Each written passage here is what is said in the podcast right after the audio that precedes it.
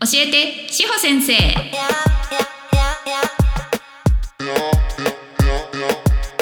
この番組は女性用風俗で働く方たちと興味がある方たちが楽しく心地よく関わっていただくために、講師と運営の両経験がある志保先生が超個人的見解で惜しみなく情報を棚流しし、女風業界をまるっと盛り上げたいラジオです。はい、こんにちは。志保先生でございます。今日は久々にですね、えっ、と、女風をお使いになっていらっしゃるお客様からのご質問にお答えをしたいと思います。はい。じゃあ、いただいたご質問を読んでいく前にですね、ご感想も一緒にいただいてますので、感想から紹介したいと思います。志保先生こんにちは。いつも楽しく拝聴しております。私はまだ女風初心者なのでわからないことが多くメイクなど些細なことでも大変参考になります。これからも配信楽しみにしております。ということでありがとうございます。はい。そうメイクのね話はプレイ中のえー、とメイクどうしてますか？っていうようなねタイトルのところで話しているんですけど今日はですねちょっとまあそのメイクどうしてるんですか問題にちょっと関連するような髪型のご質問をいただいております。では、いただいたご質問です。プレイ中のヘアスタイルについて質問です。私は長めのロングヘアなのですが、いつも髪型をどうするか迷ってしまいます。ダウンスタイルだと自分が上になった時、セラピーさんの顔に髪の毛が当たってしまいます。かっこ、ポニーテールでも同様です。また、髪の毛がセラピーさんの腕の下敷きになり、引っ張られてしまう時があります。アップスタイルの場合自分が下になった時に髪型が崩れてしまいます。三つ編みだと大丈夫かもと思いましたが自分の年齢で三つ編みが似合う自信がありません。ささやかな質問で申し訳ありませんが皆さんどうなさってるのか気になりますというご質問ありがとうございます。あのねこういう質問が欲しいのよ。本当にありがとうございます。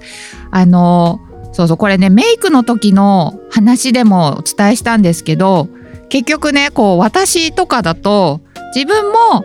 プレイヤー出身。で今ねその、えー、と接客ですよね。こう女風のお店さんだったり、まあ、女の子のお店さんでもありますけど、まあ、マニュアルをね一緒に作る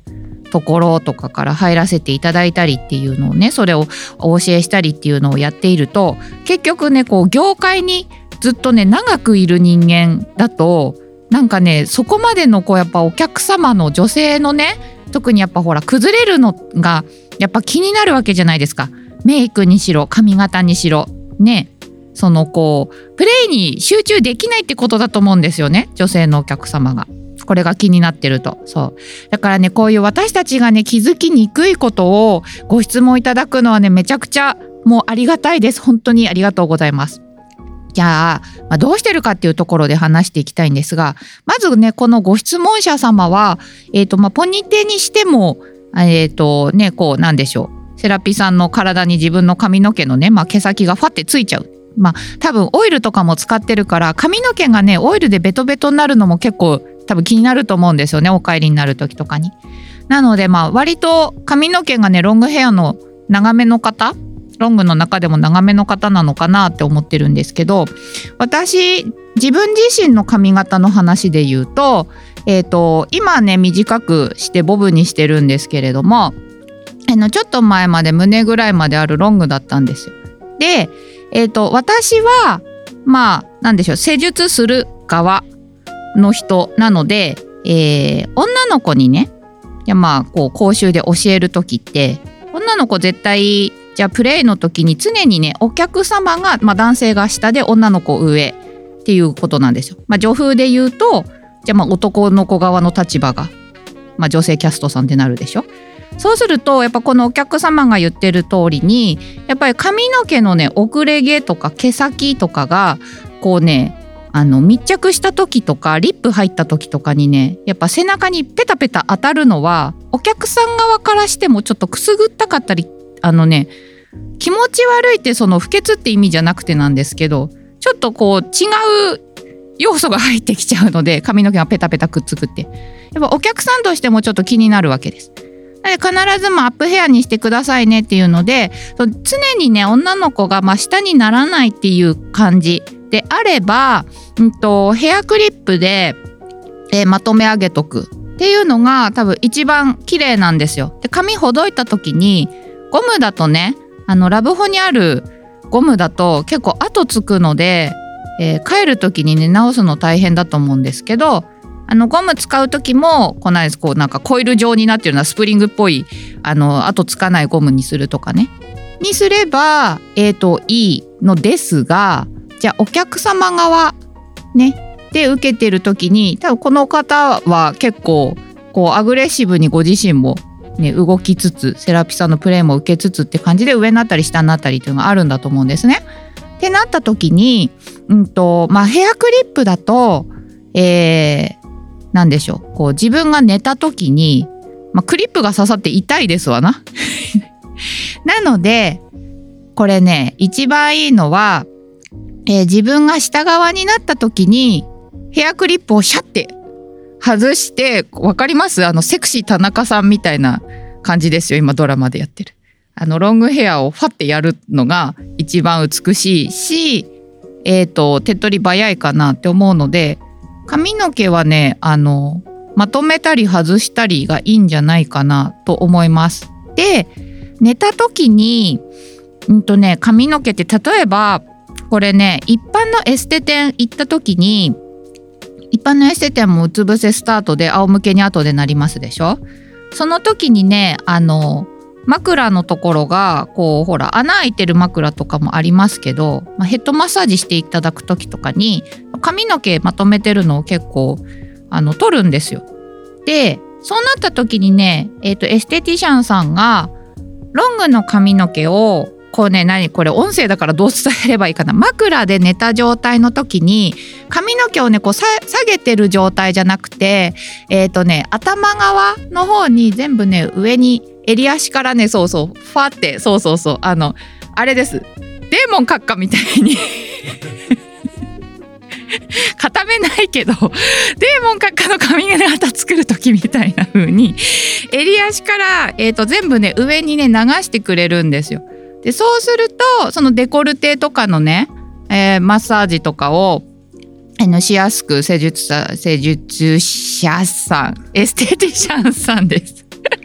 もうなる。っていうのがあるので多分ねその仰向けになった時に髪の毛すごく長いと,、えーと、そのクリップを取ってもね今度自分の体に髪の毛まとわりつくとかなると思うのでそういう風にね上にファってやっちゃうかあの横にねサイドの方に流しちゃうとかとにかく髪の毛はあの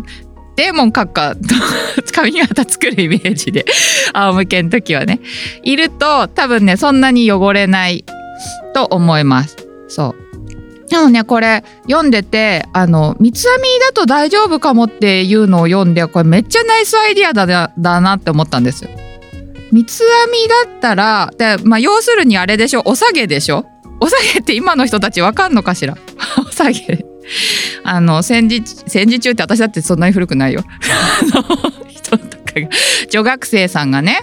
昔はあれだったんですよ。昔の校則ってこう髪の毛ロングの子はポニテもダメとかねお下げじゃないとダメとかってあったのよ。そうあったのよじゃないよ。そうだからねこうお下げだとあれでしょ？ねこう上になったり下になったりしてもあのバラバラしないから。で寝た時枕にも当たらないしこれはねめっちゃナイスアイディアなんですけどこれねあの似合う自信はね私もこれねあの質問者さんがおいくつの方かわからないですけど結構ね多分これ聞いていただいてるリスナーさんの年齢層を見るとあの分析のとこでねこう見ると,、うんと私と同世代の方30後半から40前半の方が多分一番多いのかな。そうだからもしねそのまあね30代より上の